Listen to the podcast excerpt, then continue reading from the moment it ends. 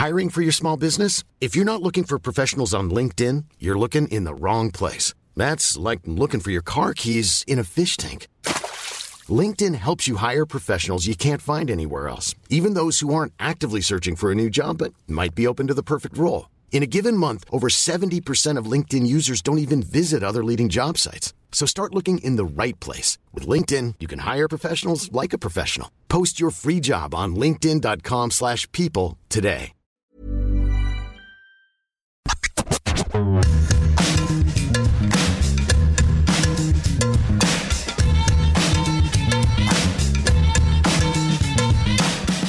Salut à tous, c'est Julien Pereira, journaliste à Eurosport. Salut à tous, c'est Arthur Merle, journaliste à Eurosport également. On est mercredi, on va parler de Mercato. Bienvenue dans Mercredi Mercato, votre émission préférée sur l'actualité des transferts, émission que l'on rappelle, vous retrouvez sur Eurosport FC, vous tapez Eurosport Football Club sur votre moteur de recherche et vous retrouvez toutes les émissions foot d'Eurosport.fr, Tour d'Europe, Mercredi Mercato, le FC Stream Team. Arthur, je suis très content de te retrouver. On a un joli programme cette semaine avec notamment l'avenir de Lionel Messi. Exactement, l'avenir de Messi, on va tout simplement se demander quand est-ce que l'Argentin va rejoindre la MLS Il y a encore des rumeurs qu'il envoie à l'Inter Miami, on va, on va voir tout ça. Deuxième partie, on parlera de João Félix. João Félix qui fait beaucoup parler de lui en Espagne et pas que pour des bonnes raisons. On se demandera si la fin du calvaire du Portugais à l'Atletico est proche ou non. Et puis on conclura avec notre habituelle rubrique Pourquoi on n'y croit pas? Et cette semaine, ça concerne Bruno Guimaraes, lié par euh, The Sun à, euh, au FC Barcelone, alors qu'il y a aussi des rumeurs hein, qu'il envoie au Real Madrid. Et puis bien sûr, pour finir cette émission, euh, la partie fétiche préférée d'Arthur Merle, le Merca Quiz, avec, restez euh, jusqu'au bout de cette émission, un appel à l'aide qui ne sera pas d'Arthur Merle, Aussi, c'est Mais- aussi prévu. mais de Quentin. Restez avec nous euh, jusqu'au bout de cette émission. Arthur, on va lancer cette émission avec euh, l'information révélée par The Athletic, média britannique très sérieux, qui nous explique que l'Inter Miami, club de Major League Soccer, le championnat nord-américain, est maintenant confiant euh, pour l'arrivée éventuelle de Lionel Messi en 2023. Euh, la date est importante. Euh, est-ce que pour toi cette information-là, Arthur, est surprenante? Moi, elle me surprend pas tant que ça parce que il y a, selon moi, plusieurs conditions qui sont réunies pour une arrivée de, de Messi en MLS dès l'été prochain. La première, c'est la plus importante, c'est que dans le fond, il y a une volonté commune de Messi et de l'Inter Miami de faire un jour un bout de chemin ensemble. Messi, ça fait depuis euh, 2020 qu'il le dit. euh, euh, il l'avait dit à la Sexta notamment qu'il rêvait de jouer euh, aux États-Unis un jour. Et puis l'Inter Miami l'a redit euh, l'été dernier euh, qu'il allait faire tout son possible par la voix, il l'a annoncé par la voix d'un de ses copropriétaires, qu'il allait faire tout son possible pour attirer un jour euh, la star argentine euh, en MLS. Donc déjà ça c'est un premier point qui est, qui est très important.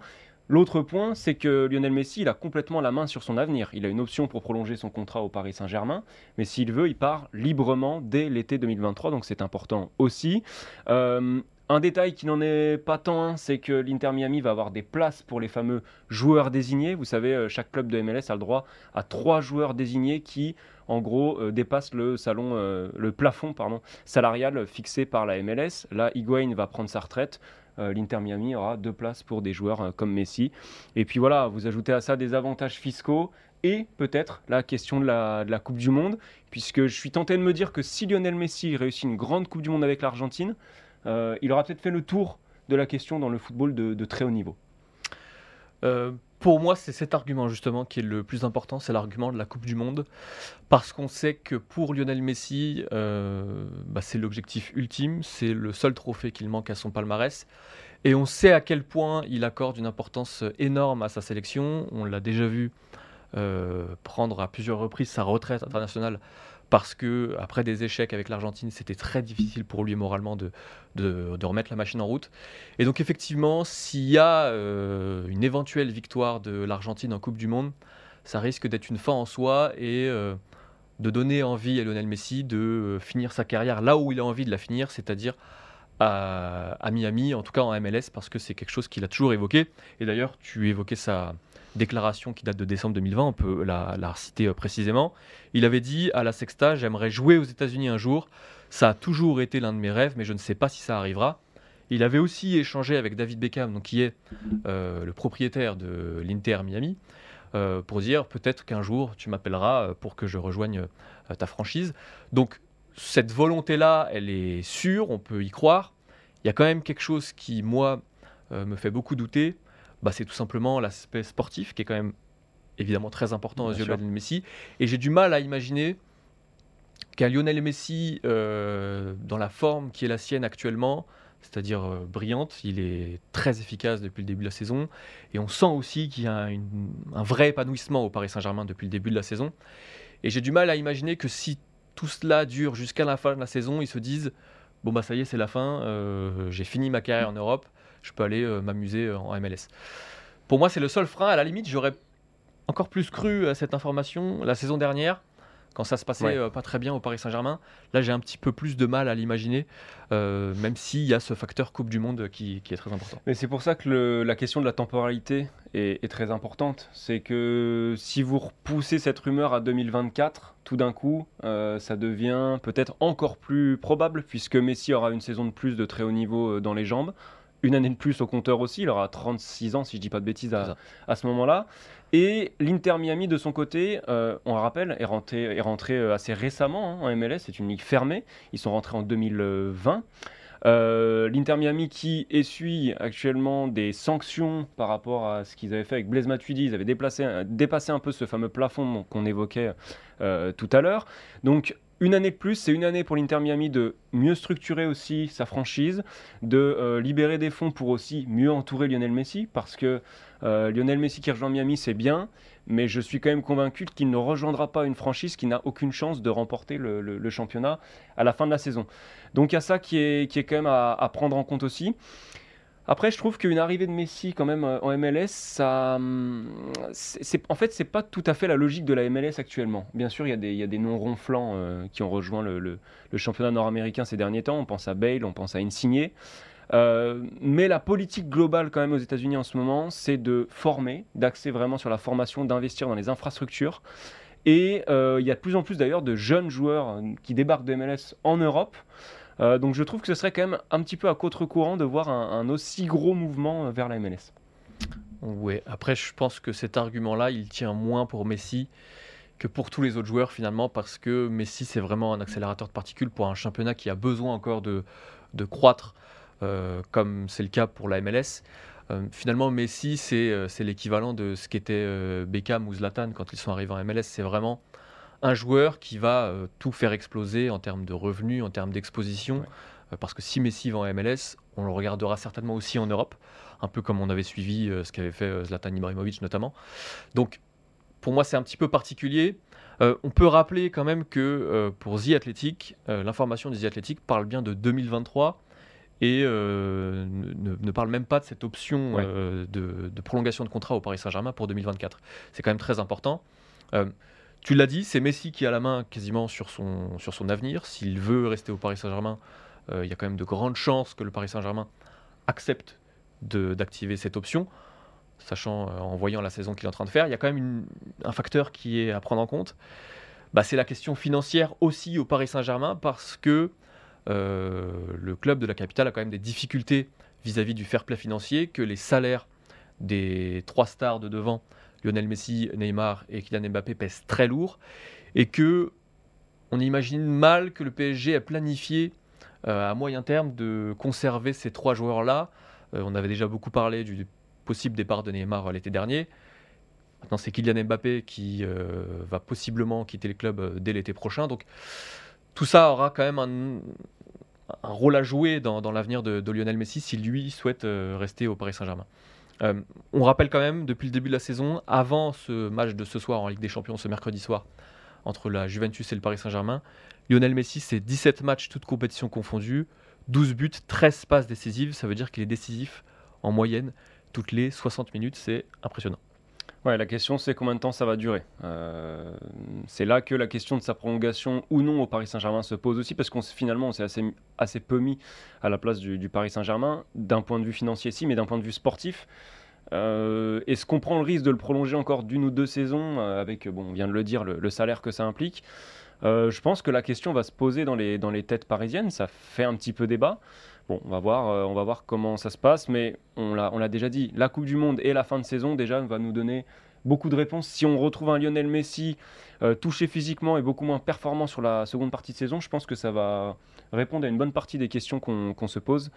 Euh, dernier petit détail peut-être qu'on n'a pas évoqué, c'est quand même la Coupe du Monde 2026 qui sera organisée aux États-Unis, euh, au Mexique et au Canada, je dis pas de bêtises. donc Messi en MLS, ça serait l'équivalent de euh, Mbappé au PSG juste avant la Coupe du Monde au Qatar. C'est l'un des arguments pour lesquels Paris a tant forcé pour, euh, pour prolonger Kylian Mbappé. Donc je me contredis par rapport à ce que je disais un peu plus tôt. Mais effectivement, euh, la MLS frapperait un très grand coup en termes d'image avant la Coupe du Monde en, recrutant Lionel Messi. Bah, je crois qu'on a fait le tour sur ce sujet qui risque d'évoluer avec la Coupe du Monde et surtout après parce que euh, Lionel Messi devrait euh, négocier, entamer les négociations sur son avenir dès la fenêtre hivernale au mois de janvier. On peut passer à notre deuxième sujet, João Félix, l'attaquant de l'Atlético Madrid qui fait beaucoup parler de lui ces dernières semaines en Espagne et plus particulièrement à Madrid.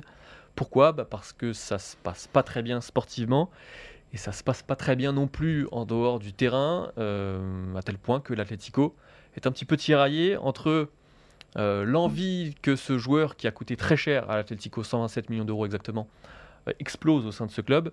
Et puis euh, bah, cette incapacité pour le Portugais à s'adapter au cholisme et à vraiment être régulier sur, sur la durée. On, va, on vous a mis quelques chiffres euh, qui vont s'afficher pour ceux qui nous regardent euh, en vidéo. Il y a eu vraiment deux temps dans la saison de, Jean-Félix. Euh, il y a eu ce qui s'est passé avant la trêve internationale, c'est-à-dire 495 minutes sur 8 matchs, une moyenne d'un peu plus d'une heure par match joué.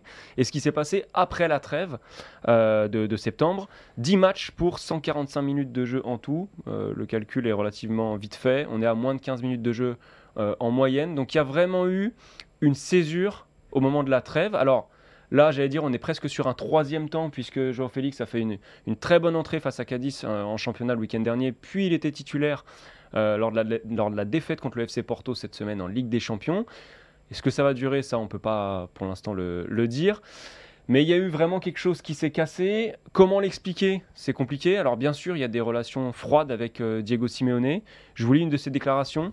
Euh, qui est assez récente. Il a fait une bonne pré-saison, ça avait bien commencé avec euh, la Juventus, Manchester en pré-saison. Il avait bien joué avec de bonnes performances. Maintenant, ses, performances sont moins bonnes. Un autre coéquipier joue parce que Joao est le même que les autres coéquipiers. Il est le même que Morata, Correa, Cunha, Griezmann. Autrement dit, pour Simeone, il n'y a pas Félix et les autres. Il est juste un joueur de rotation, entre guillemets. Euh, il y a peut-être un petit décalage à ce niveau-là avec la vision que la direction madrilène a de, de, sa star portugaise. Totalement, euh, parce qu'il y a l'aspect, encore une fois, financier. Si la direction euh, de l'Atlético a investi 127 millions d'euros sur ce joueur, c'est que vraiment, il y a une volonté de mettre ce joueur au centre du projet. Pourquoi? Parce que c'est le profil idéal pour, euh, globalement, c'est l'équivalent de Haaland à Manchester City ou de Kylian Mbappé au PSG. Toute proportion gardée sur le talent du joueur, mais en tout cas sur la dimension, ou en tout cas l'envie de construire autour, de ce joueur-là. C'est un petit peu ça. Le seul problème, c'est qu'il y a cette euh, incompatibilité avec Simeone. Et, tu évoquais les, raisons. Je pense que la raison, elle vient des deux côtés. Elle vient aussi du joueur qui, parce qu'il est jeune, parce qu'il a coûté ce prix-là et parce qu'il a ce talent-là, euh, bah, il est impatient. Il a envie de jouer, il a envie d'être euh, un cadre de son équipe. Et donc, après quatre saisons, quand même, ça commence à faire long eh bien, il, trouve, il ne comprend pas qu'il soit encore, euh, euh, comme tu l'as dit, un joueur euh, de rotation, en tout cas un joueur en concurrence avec les autres attaquants. On vous a fait d'ailleurs un petit récapitulatif de l'évolution de son temps de jeu depuis qu'il est arrivé à l'Atlético. La première saison, c'était 36 matchs, soit 68 minutes par match en temps de jeu. ensuite, c'était 40 matchs, 59 minutes par match. Puis 36 matchs en 2021-2022, 55 minutes par match. Et puis là, depuis le début de la saison, on est sur une moyenne de 39 minutes par match. Donc on voit vraiment que son temps de jeu euh, n'a cessé de se réduire au fil des saisons. Et ça s'explique aussi euh, par le retour d'Antoine Griezmann à l'Atlético. Ouais, complètement. On peut mettre ça en parallèle avec le retour de, Griezmann. En gros, les deux premières saisons sans Griezmann, tu viens de le dire, euh, Julien, il, joue beaucoup. Depuis le retour de Griezmann, il joue de moins en moins. Euh, bah, évidemment, sportivement, ça peut s'entendre. Alors, les deux ont déjà été associés. Est-ce que c'était la meilleure association? Pas sûr, parce qu'il se marche un peu sur les pieds. Alors Griezmann a peut-être un peu plus de volume, notamment par son travail défensif. Mais dans le système, dans en tout cas l'idée de jeu très minimaliste de Diego Simeone, il n'y a peut-être pas la place pour deux créateurs comme ça, en fait, tout simplement. Ces deux joueurs qui ont les mêmes envies, alors, excepté effectivement le repli défensif qui est beaucoup plus important chez Griezmann que chez Félix, ces deux joueurs qui ont les mêmes envies, à savoir des joueurs qui veulent créer, qui veulent être à l'origine des occasions, et pas forcément euh, j'allais dire pousser le ballon au fond du but. C'est vraiment des joueurs qui ont besoin d'avoir le, ballon euh, aux alentours de la surface. Et, finalement, pour moi, l'erreur de l'Atletico, c'est aussi ça, c'est d'avoir cru qu'elle pouvait faire avec Félix ce qu'elle a fait avec Griezmann, c'est-à-dire acheter un vrai talent, recruter un vrai talent et réussir à le façonner à la méthode Simeone pour en faire un joueur complet, comme l'est devenu euh, Griezmann sous Simeone. Parce que pour devenir ce joueur-là, il faut une mentalité qui n'est peut-être pas celle de João Félix. Ouais, et à l'inverse, l'erreur de Félix c'est peut-être d'avoir rejoint un club qui ne correspondait pas du tout à ses qualités et à sa vision euh, du foot. Euh, tu l'as dit, João Félix, alors on l'a beaucoup euh, comparé à Griezmann, on peut le comparer aussi à Griezmann dans la manière de vivre les moments difficiles. Griezmann, il s'est montré très digne quand c'était très compliqué pour lui. Félix, bon, il est beaucoup plus jeune. Il euh, faut rappeler que ce transfert euh, mirobolant, il s'est fait quand il avait 19 ans. Donc ça peut monter à la tête aussi. Mais cette période-là, il la vit pas bien du tout. Et lui, il n'hésite pas à, le montrer qu'il le vit mal. Il y a eu plusieurs épisodes euh, ces derniers temps. Le 12 octobre contre Bruges, il reste sur le banc. il décide, quand il comprend qu'il ne va pas rentrer, de, de jeter son chasuble. Il y avait même eu une petite affaire sur les réseaux sociaux ensuite où il a, alors c'est toujours des histoires de like, mais liker un post euh, qui lui demandait de revenir à Benfica. Ça peut paraître anecdotique, mais c'est toujours calculé quand on est dans ces sphères-là. Euh, il y a aussi eu cette vidéo euh, qui a un bout de vidéo qui a tourné après le match nul contre Leverkusen qui a entériné l'élimination de l'Atlético de la Ligue des Champions, où on le voit dans une soirée peu après le match. Il y a un peu de fumée autour de lui. Est-ce que c'est lui qui fume? En tout cas, le, le média qui sort cette information-là l'affirme. et puis, il y avait même eu cette image assez étonnante, c'est le moins qu'on puisse dire, euh, de Félix qui célèbre un but à l'entraînement comme s'il était en match et qui vient mettre son doigt devant la bouche en, imitant un chute. Euh, bref, là, on sent qu'on a dépassé quand même certaines limites dans la manière d'extérioriser cette, euh, cette déception. Oui, on sent qu'il y a un joueur qui a une vraie volonté de se faire remarquer et de montrer qu'il y a un mécontentement. on, parlait de, de la direction de l'Atlético qui est un petit peu tiraillée entre le, le et, et Félix. Il y a une déclaration de Miguel Angel Marin, qui est le PDG de l'Atlético, qui est très intéressante à ce sujet, qui avait dit Je pense qu'il est le meilleur footballeur du moment, donc en parlant de João Félix. Du moins, c'est ce que je ressens, et je ne suis pas certain que nous ayons fait une erreur. Phrase très intéressante. Mm. C'est vrai que nous avons beaucoup de problèmes d'adaptation à cause des blessures, à cause du Covid, à cause de la façon dont on comprend son jeu et celui de l'équipe. C'est l'affaire de tous et c'est l'obligation de Diego Simeone de rechercher ce point d'équilibre. Là, on est dans la meilleure illustration possible de ce qu'on essaye d'expliquer depuis tout à l'heure, à savoir qui a une vraie volonté euh, pour l'Atlético de bah, vraiment de faire exploser ce joueur. Parce qu'on rappelle quand même qu'il a signé pour 7 ans euh, quand il est arrivé en 2019. C'est un contrat euh, colossal, même s'il n'a pas un salaire énorme. donc vraiment, il y avait une vraie volonté de confiance. On n'en voit pas le bout globalement, et on se demande même si la meilleure solution pour que tout cela se termine, bah, ce ne serait pas un départ finalement avant qu'il rejoue là contre Cadiz et qu'il soit titulaire contre Porto, ça devenait de plus en plus une évidence, même un départ. On avait de plus en plus de rumeurs. Il y a Marca qui a sorti il y a peu de temps euh, une information selon laquelle l'Atlético a refusé une offre de 100 millions d'euros du Bayern Munich l'été dernier pour Joao Félix. Euh, et on n'a pas trop de mal à imaginer que les prétendants seraient très nombreux si la porte d'un départ était ouverte. Euh, on se rappelle que Manchester City faisait partie des prétendants avant qu'il euh, quitte le Benfica pour rejoindre l'Atlético. Là, c'est Manchester United qui est de plus en plus lié aussi aux joueurs ces derniers temps, surtout que Cristiano Ronaldo, euh, bon, l'aventure ne durera pas. Et puis parce que Georges Mendes aussi. Et bien sûr parce que Georges Mendes. Donc euh, les, portes de sortie, je me fais pas trop de soucis pour lui, il y en aura.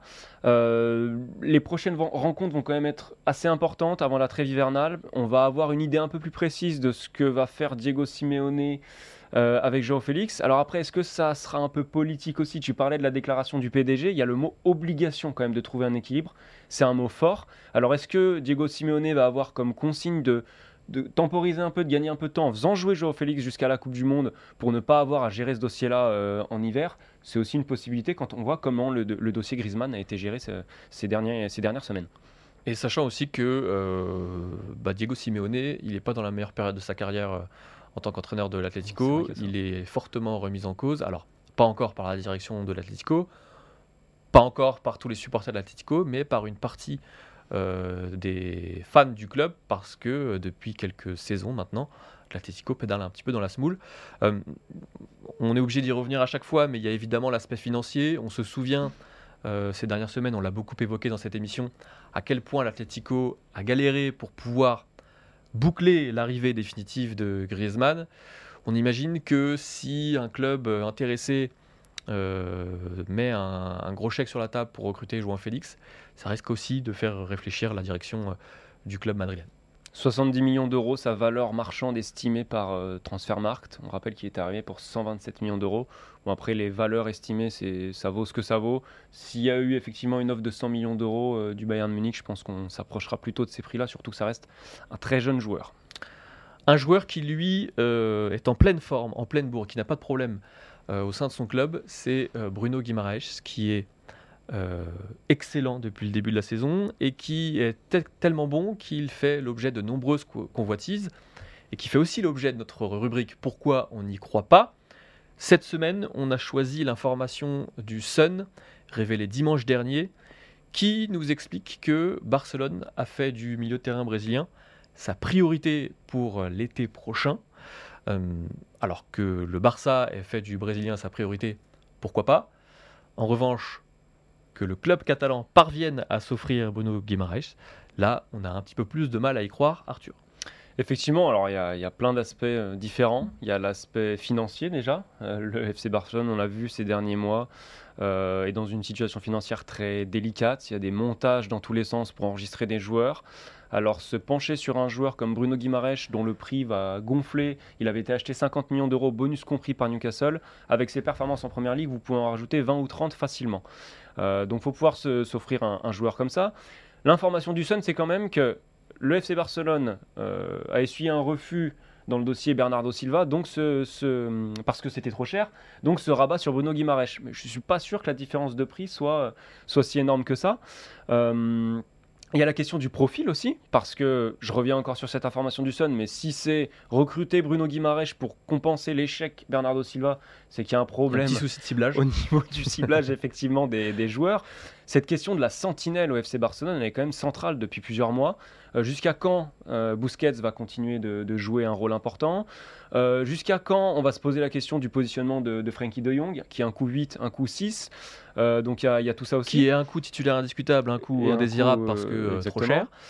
Et puis peut-être une dernière chose, c'est qu'il y a eu une déclaration pas si anodine que ça de Bruno Guimaraes qui a dans un premier temps éteint ces rumeurs de, départ de Newcastle à court terme mais qui a quand même dit, euh, euh, en gros, les rumeurs au Real Madrid, ce ne sont que des rumeurs, mais c'est le plus grand club du monde. Donc, euh, si un joueur vise une arrivée au Barça un jour, généralement, il ne dit pas que le Real Madrid, c'est le plus grand club du monde.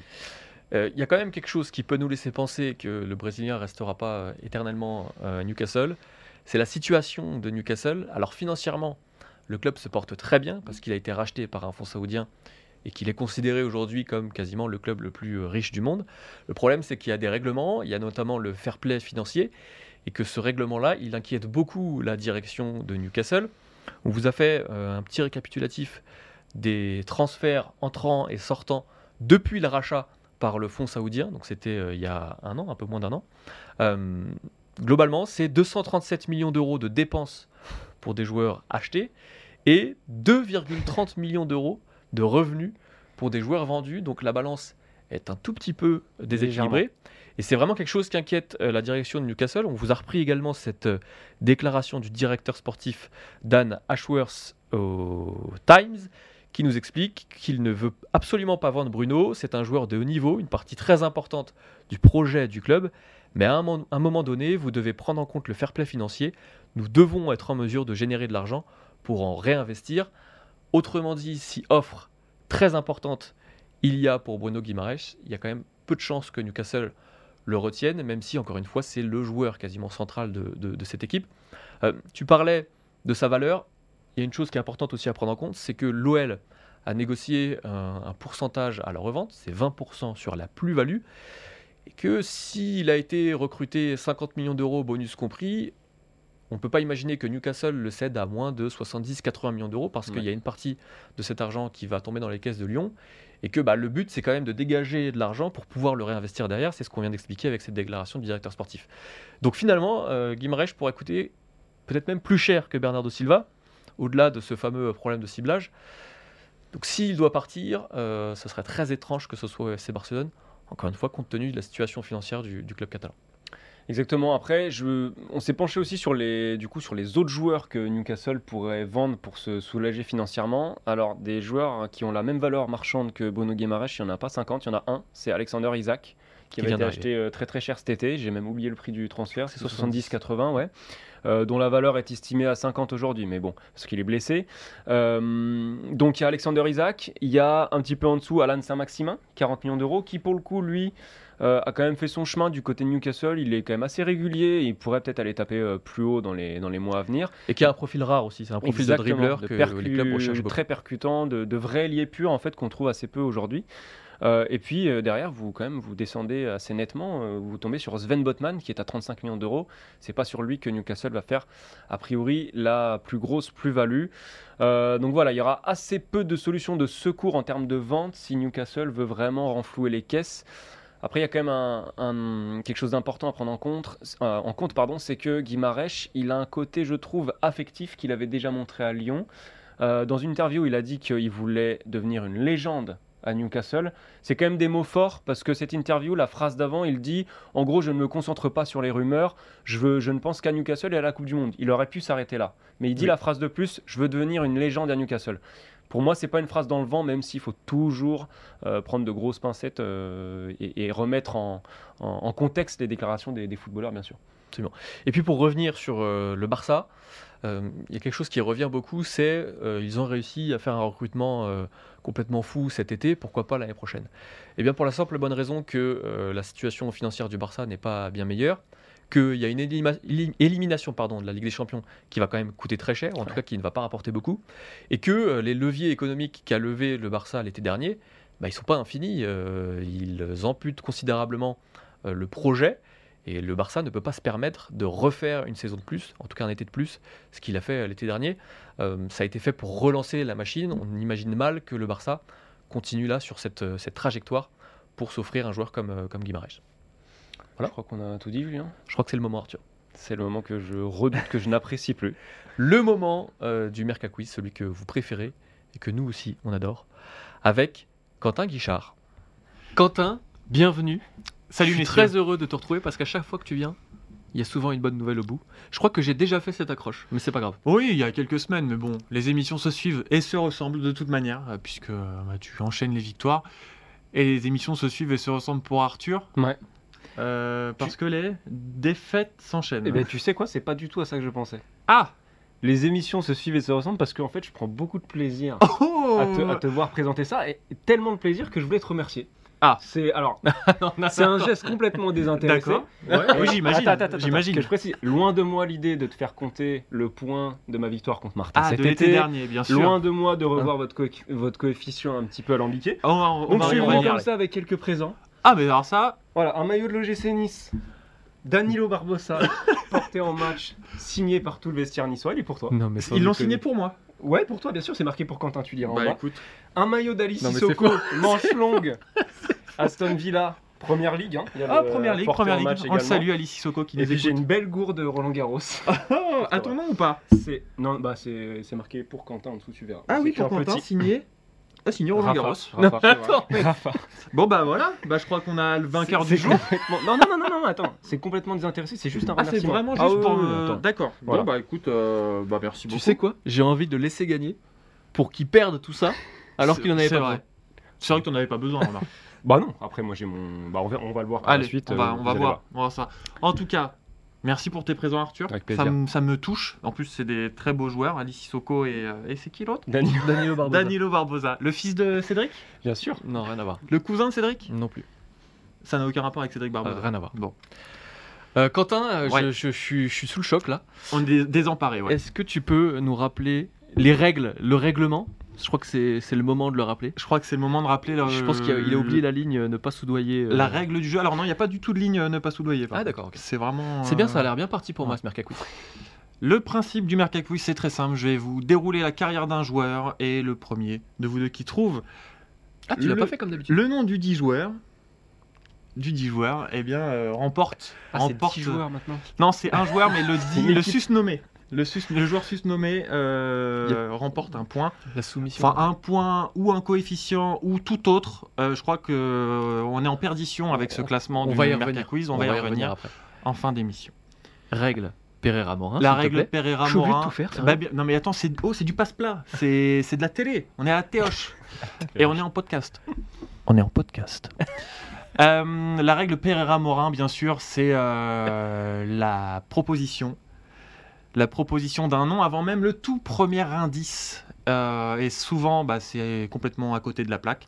Mais le jour où, le jour où, Et bah c'est aujourd'hui. ah, alors, le jour où on va trouver le joueur. Pour bah, alors, je laisse Arthur comme ça, ça laisse un petit peu de suspense. Bah, tu voulais pas participer un petit peu parce que là je vais gagner. euh, Ah, vas-y, d'accord, d'accord, Vas-y, je t'en prie. Alors j'ai j'ai regardé Gomorra il y a pas si longtemps. d'accord. Gomorra, Chiro, Oh, euh, Chiro ah, Immobilier. Tout simplement. Tir Voilà. immobilier, d'accord. Euh, non, non, non, Toujours pas, pas. du tout. Mais c'est bien de voir des signes un petit peu Ouais, ouais, partout bah, je, dans, je me raccroche ce que je peux. ouais, ouais. Ouais, ouais. Pour moi, c'est Raphaël Guerrero. Oh, Raphaël Guerrero. Eh ben non, non, non. Mais euh, c'était, c'est pas mal. C'est des jolis noms et on les salue. Absolument. Vous êtes prêts, messieurs? Allons-y. Allez, on On y y va. Assez, assez parlé. Cette chronique a assez duré. J'arrive en métropole à l'âge de 11 ans, en mai 2002. Alors que, Payet. alors que je suis au stade, euh, alors que je suis joueur au stade olympique mis au football, je ne suis retenu qu'en liste d'attente au, au pôle espoir de Castelmourou. Attends, on est en quelle année, pardon? On est en mai 2002 là. Mais je comprends pas. Mais il a 11 ans. D'accord, ok. Finalement, je n'intègre même pas le centre du pôle espoir. Super. C'est finalement au Rodez Aveyron Football, équipe Ah. de nationale, que je m'aguerris à tout juste 18 ans. Euh, Alors- Benjamin Cornier? Lors de la saison 2007-2008, j'inscris un but en 24 matchs. C'est pas mal. Ouais, ça va nous aider. Incisif au sein de la formation aveyronnaise, je suis remarqué par le FC Nantes, Ah qui me recrute en 2008. Corchia Afin de Non, non, disposer de plus de temps de jeu, je rejoins Troyes, alors en national, dans le cadre d'un prêt de 6 mois sans option d'achat en janvier 2010. De mon passage à Troyes, mon entraîneur Patrick Rémy se souvient de mes blessures, certes, mais aussi de mes qualités indéniables. De retour à la Beaujoire, pour la saison 2010-2011, je joue à 15 reprises en championnat de Ligue 2, inscrivant à l'occasion 5 buts, dont 4 lors de mes 4 premiers matchs. On est en quelle année? On est en 2010. Ok. J'obtiens par ailleurs le trophée UNFP de meilleur joueur de Ligue 2 du mois de novembre 2010. A noter également, lors de la 27e journée disputée face à Ajaccio, je participe à une bagarre générale qui a lieu super. lors de ce match. Je suis sanctionné après visionnage des images. Après quoi, pardon? Après visionnage des images. Ah, j'avais pas compris. Eh C'est ben, un- C'est Joey Barton. Non, ce n'est pas Joey Barton qui n'a jamais joué à, à Rodez. Euh, et donc, il écope, après visionnage des images, donc, d'un match de suspension ferme plus 1 avec sursis. Très bien. C'est important parce que ça va nous aider. Ouais. Je suis Après, perdu, mais. après 28 matchs joués pour 5 buts marqués avec les Canaries, je signe à l'été 2011 chez le champ- champion de France en titre, le LOSC, Lille. C'est Payet, j'ai dit tout à l'heure. Je découvre par la même occasion. Là, tu peux le proposer une troisième fois. Dis-le, c'est Dimitri Payet, Tu veux que je te dise que c'est Il Dimitri arrive Payet en métropole, Lille, Nantes, tout ça, c'est Payet, je suis désolé. Eh ben, c'est Dimitri Payet. Non, non. Non, c'est pas du tout Dimitri Payet. Donc, euh, je signe à Lille. Et je découvre par la même occasion la Ligue des Champions, mais je reste malheureusement muet durant toute la campagne européenne, malgré non, 5 matchs disputés. Kevin Miralas. Et il me faudra attendre mars 2013 pour inscrire mon premier but en Ligue 1 face à Bordeaux, et le deuxième dès la semaine suivante sur la pelouse de Valenciennes. En janvier 2015, je suis prêté 6 mois au Royal Moucron en Belgique, Oh là là. où j'inscris 3 buts On s'éloigne là. 3 buts en 12 matchs. Mon passage au LOSC n'aura pas été une grande réussite. Je ne suis pas beaucoup décisif lorsque je suis sur le terrain. Je marque seulement 8 buts en 105 matchs avec Ouais, Lille. Super. Et bah, ça nous aide, ça encore. encore. En août 2015, Je suis prêté pour un an au Stade Malherbe de Caen. Dès mon premier match face à 3, j'offre ma première passe décisive pour Julien Ferret pour Ah, une victoire 3 qu'on buts salue, Julien Julien j'adorais jouer. qu'on adorait Julien Très Ferret. élégant. Lors de la journée suivante contre Montpellier, j'inscris mon premier but sous mes nouvelles couleurs lors d'une victoire de buts à un. En septembre 2015, en, en septembre 2015, je marque mon second but avec les couleurs normandes lors d'un match face au Gazélec Ajaccio, on parle bien de Ligue 1, remporté 2 à 0. Régulièrement titulaire au poste d'ailier droit, je réalise Ah. la meilleure saison de ma carrière puisque j'inscris 10 buts en Ligue 1 sur une seule saison après n'avoir marqué que 8 buts toutes compétitions confondues avec Lille et toutes saisons confondues. Je crois qu'on se dirige vers un, vers un match nul là. En juillet 2016, je suis transféré définitivement au Stade Malherbe de Caen et je me distingue notamment en inscrivant un but face au Paris Saint-Germain au Parc des Princes lors Ah, de la ah. 91e minute Je du dernier je match de la saison, Je l'ai, je l'ai. sortant ainsi les malherbistes de leur position Oh de non, barragiste oh et leur offrant le maintien. Ouais, ouais, attends, attends, attends. Non, non, attends pas. célébré- sa tête. Célébré en héros par toute la Normandie, je, bas- je boucle la saison avec 9 buts au compteur, ma deuxième saison la plus prolifique en Ligue 1. En août 2018, je quitte Caen pour l'en avant Guingamp. Mais oui. Euh, Rodelin, Ronny Rodelin. Oh oui, oui, Ah, joli. Ronny Rodelin, J'ai sa tête depuis 10 ans là. Ronny Rodelin, magnifique. Alors Eh voilà, Ah, elle elle est fait là. du bien, je vais pas Elle vous est là, mentir, celle-ci. Ah, Eh, c'est vrai Wow. qu'il est passé par Lille. Ah Il là est là. passé par Lille, ouais, pendant de nombreuses, euh, bah, sans. Mais Ronny Rodelin qui a marqué un but extraordinaire il y a pas si longtemps. Il est en Suisse. Mais bien crois. sûr. Exactement, il Mais est moi c'est le but, moi c'est le but, euh, le but au parc là. Je l'ai en tête encore. Eh c'est oui, on se souvient en- de ce le match, là, Multiplex de la 38e journée. Ah, ouais, bien sûr. Oh, but au parc. un but, euh. Ah. Vous faites vachement bien la euh, musique du multiplex. Euh, je suis très content parce que Arthur du coup a payé deux maillots Ouais, Ouais, non mais après alors attends. pour rien. Alors, ah, j'ai l'impression qu'il y a une astérisque. Non parce que toi t'aimes pas trop euh, l'OGC Nice en plus, c'est pas ton. Alors, j'aime tous les clubs. Parce que Ouais. voilà, j'aime le football. Ouais, j'aime, voilà. j'aime le ballon rond. Je récupère juste Aston Villa parce que je l'aime bien en, en termes de couleur. Mais Oui, c'est vrai qu'il est sympathique. Voilà. Ah, tu me laisses vraiment Nice Non, ouais, on Bon, verra écoute, euh, écoute euh, c'est dit, c'est enregistré. hein. on ne revient jamais sur des paroles euh, enregistrées. Arthur, tu le sais. Ouais. Mais Arthur, ça y est. Et là, je peux Ouais. enfin sortir ma punchline. Je suis content. Il est enfin devenu le roi du Merca Quiz. Ah oui, le roi Arthur, Arthur, bien sûr. La question est maintenant de savoir où se situe Arthur euh, dans le Merca Quiz Ranking. Et c'est une question sans réponse. Ouais, en fait, la on, on dit la vérité à nos auditeurs. déjà. ou- ou- On va dire la, la vérité. Pour tout vous dire, on recherche depuis des semaines le moyen de lier euh, le pourcentage de victoires au nombre de participations, en tout cas le nombre de victoires au nombre de Ouais. participations, d'établir une sorte de coefficient pour qu'on trouve un classement juste. Mm. Donc si parmi vous il y a des génies en mathématiques, Et je suis sûr qu'il y en a. euh, dans notre rédaction il n'y a pas de génie en mathémati- mathématiques, il n'y a Mm. pas de génie Pas tout de court. Ouais. c'est- Euh, N'hésitez pas à venir nous voir sur les réseaux sociaux si vous avez une idée pour nous faire un classement euh, sympa avec un coefficient pour que le tout, le tout soit super juste. voilà. Que ce soit Cédric Villani ou euh, qui d'autre Bertrand Renard. Bertrand Ber- Renard, voilà, des gens qui manient les chiffres euh, à- Bertrand Renard, à la c'est perfection. un, un très bon exemple. Après j'ai eu 14 ans maths au bac Oh et je ne suis non, pas sur le site je suis mort.com donc euh, Ah oui, c'est vrai. Alors c'est que vrai beaucoup qu'on a des mathématiciens qu'on a cherchés sont, le, sont sur le site malheureusement. Voilà. Je suis mort.com. un très beau site Ouais. mis à jour régulièrement. Je suis pas sûr que c'est une très bonne pub, mais peu importe. Euh, Et puis je crois qu'il est temps de clore cette émission après cet appel.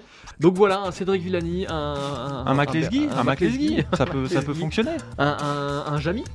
Un Jamy Gourmaud, elle Jamy notre connaît la physique, tout ça, je pense qu'il bien y sûr. arriver. Bien sûr. Euh, sur ce, c'est la fin de cette émission. Merci à toi, Quentin, pour l'identité visuelle. Merci à vous, ce messieurs. Ouais, merci Quentin. Mercredi Mercato. Merci à Marion pour la régie. Merci à tous de nous avoir écoutés. On vous souhaite une bonne journée, une bonne semaine. À mercredi prochain. Ciao, salut.